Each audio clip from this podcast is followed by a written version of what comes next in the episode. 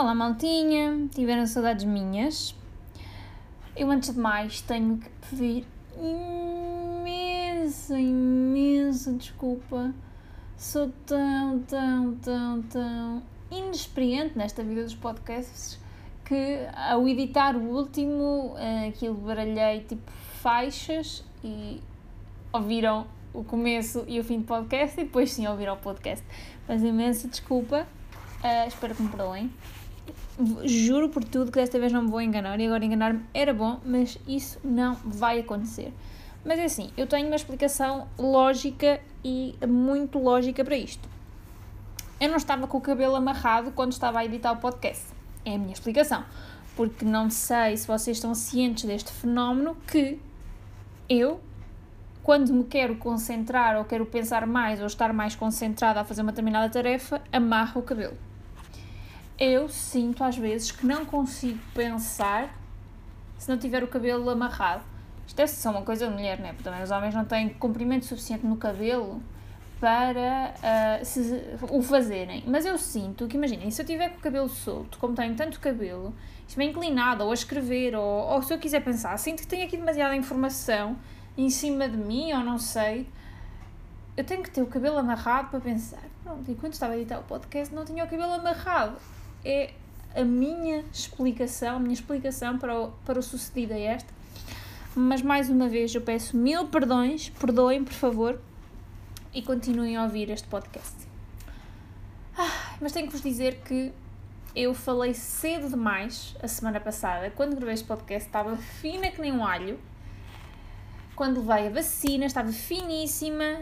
Imaginem o que é que se começou a passar assim ao final do dia de segunda-feira. Sim, esta menina começou a ficar febril, febril, estava a doer, já estava com aquela dorzinha no corpo e eu, pronto, isto aqui toma um Benuron, amanhã acordo fina, amanhã acordo fina.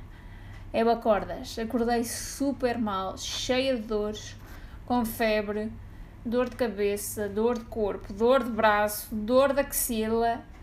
Um, foi horrível, passei três dias horríveis, segunda, terça, uh, segunda não, mas terça, quarta e quinta passei dias horríveis, a febre não descia, um, dores no corpo horríveis, o meu braço tinha um papo gigante, para além de estar super vermelho, com uma mancha vermelha gigante, com um papo gigante, um, diarreia, dedos dos, os meus dedos dos pés ficaram negros, ficaram tipo roxos. Eu não tenho uma explicação para isto, a não ser a vacina, que eu nunca fiz meus dedos dos pés assim.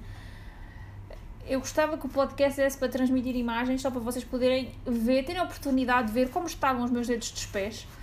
Uh, imaginem, então aquelas pessoas que têm má circulação, né? que ficam sem circulação nas pontas. Eu tinha os meus pés, os meus dedos dos pés roxos. Eu não estou a ver outra explicação. Os meus pés nunca ficaram assim. Só pode ter sido a vacina, eu não sei. Só sei que vou ter que levar um reforço de dose daqui a 3 meses e claramente vão-me cair os pés e os braços. Vai-me cair o braço e vão-me cair os, pés, os dedos dos pés. A próxima vez que levar uma dose desta vacina. Mas pronto, uh, hoje passou uma semana, posso-vos dizer que ainda me dói a axila e ligeiramente o braço, mas a axila continua ainda, eu sinto um bocado inchado e ainda me dói. Mas tirando isso, já estou recuperada, estou pronta para a próxima. Se me dissessem que tinha que levar hoje, não, obrigado, não estava nada próxima, não, não estava nada, não estava próxima, não estava preparada. Prepara, que agora é hora. Ok, espera. Mas foi, foram dias difíceis. Passei muito mal, mas sobrevivi, estou aqui e estou, bem, estou ótima. Estou ótima, ponta para andar na rua com máscara ainda, com máscara. Porque sou imunodeprimida, para além de deprimida de verdade. E esta semana, esta semana, porque sempre que comemos hambúrgueres e tem aquilo que eu gosto de chamar e que se, dá, e que se chama cornichons, uh, o Miguel implica comigo porque eu chamo cornichons aos cornichons. E eu gostava de saber se as pessoas que estão desse lado chamam pickles ou chamam cornichons ao cornichão, ao cornichon que vem no, nos hambúrgueres. Vocês chamam aquilo é um pickle ou é um cornichon? É um cornichon, certo? Porque uns pickles, os pickles são maiores ou são mais pequenos, né? Vocês podem comprar um, um frasco de pickles, né? No supermercado. Mas os cornichons, os cornichons é aquela só, tipo aquele bocadito que vem, tipo cenas, né? Yeah? E os pickles podem ser pickles de couve-flor, né? Vocês compram aquilo que tem couve-flor, tem cenoura, tem, uh, tem, os, né? tem os pepinos, mas aqueles pepinos, tipo, que vêm nos hambúrgueres são cornichons. Acho que isto é. Isto, isto deve ser um elemento fraturante da sociedade. Isto deve ser uma discussão fraturante porque aquilo para mim são cornichons. E acabou. Que por acaso eu detesto e não como. Mas pronto, fica esta informação. Ah. E há outros, há outros, outros temas fraturantes como por onde é que se começa a comer uma banana? E nisto eu e o Miguel também não concordamos. Eu acho que eu começo a acreditar que se calhar não somos um casal assim tão perfeito, porque não conseguimos concordar se é pickles ou cornichons e não conseguimos concordar da forma de comer uma banana.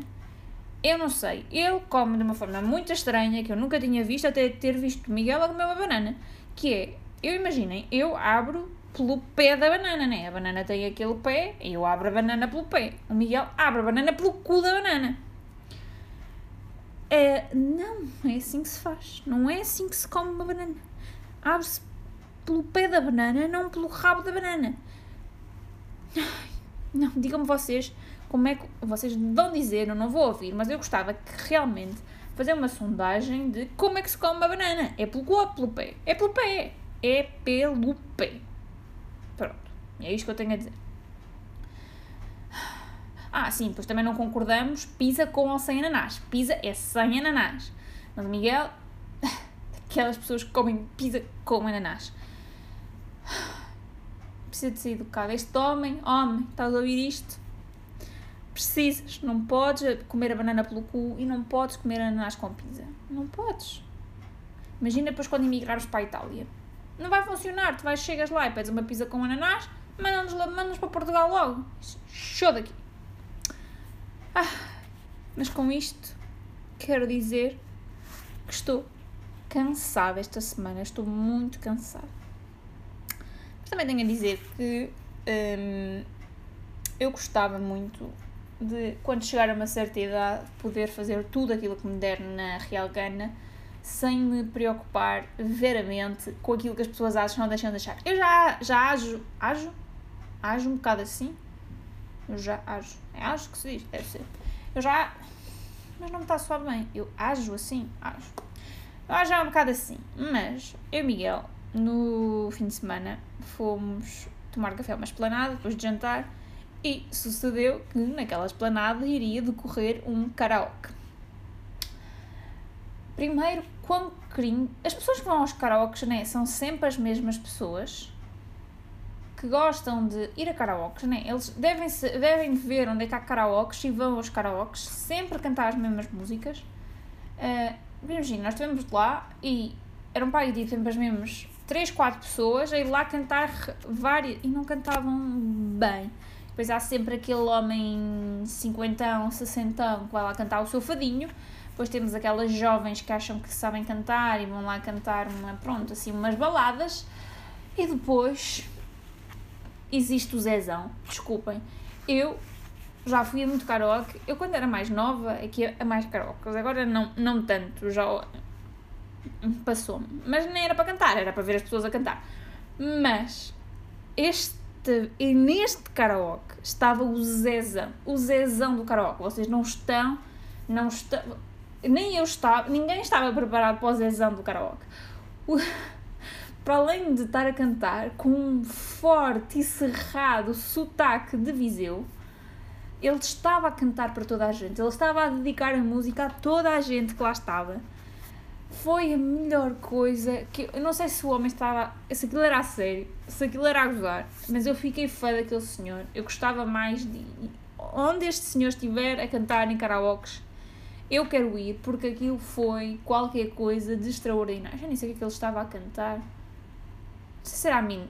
Não é mentira, não. Não era a mentira do. João Pedro Paes. Não, já não me lembro que música que ele estava a cantar, mas ele estava a cantar a dedicar e de repente fazia sons e foi, oh meu Deus, foi a melhor coisa, foi a melhor coisa que eu já ouvi de sempre. Vocês não imaginem um homem de 50 e tal anos de Viseu, com o sotaque mais cerrado que vocês possam imaginar, a cantar uma música que se canta, né, que se fosse de um homem para uma mulher, a cantar para uma vastidão de pessoas e que no meio começa ah, ah, ah tipo, vocês não acho que ninguém consegue imaginar aquilo. Só vendo o Zezão ao vivo, sim, poderão entender o que eu estou a tentar transmitir. Palavras não chegam para transmitir aquilo que eu vi no karaoke. Sério, fiquei fã, fiquei mesmo fã. Ah, sabem o que é que eu não sou tão fã? Jogos de futebol. E também não sou muito fã neste momento do Ronaldo ter ido para o Manchester United que bom para ele, vai acabar a carreira no Manchester, no United, que bom para ele, está toda a gente feliz. Já ele tem o número 7, ainda ficou mais feliz por ter o seu número. Quem não está feliz são todas as namoradas deste país, porque neste momento todos os namorados deste país têm dois clubes. Tem o clube e tem o Manchester United, porque não bastava terem que ver os jogos do Benfica, agora também têm que ver os jogos do Manchester United.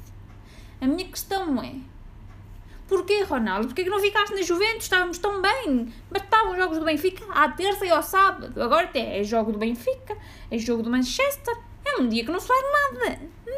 Nada. Chega. Eu entendo, é bom para a economia, é bom para ele, mas não é bom para, tipo, para 4 milhões de mulheres portuguesas que neste momento estão, bem, estão a ver a sua vida andar para trás. E eu sou uma delas.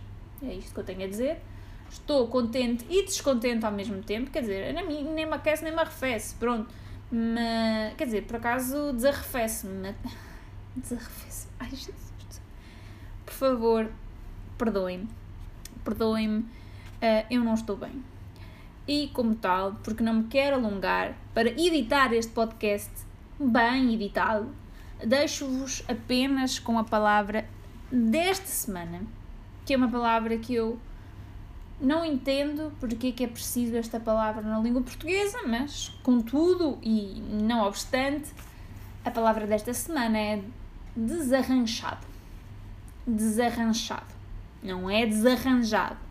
Desarranchado. Que é que significa desarranchado? Perguntam vocês. É um adjetivo que serve para um, adjetivar uma pessoa que é excluída ou afastada do rancho.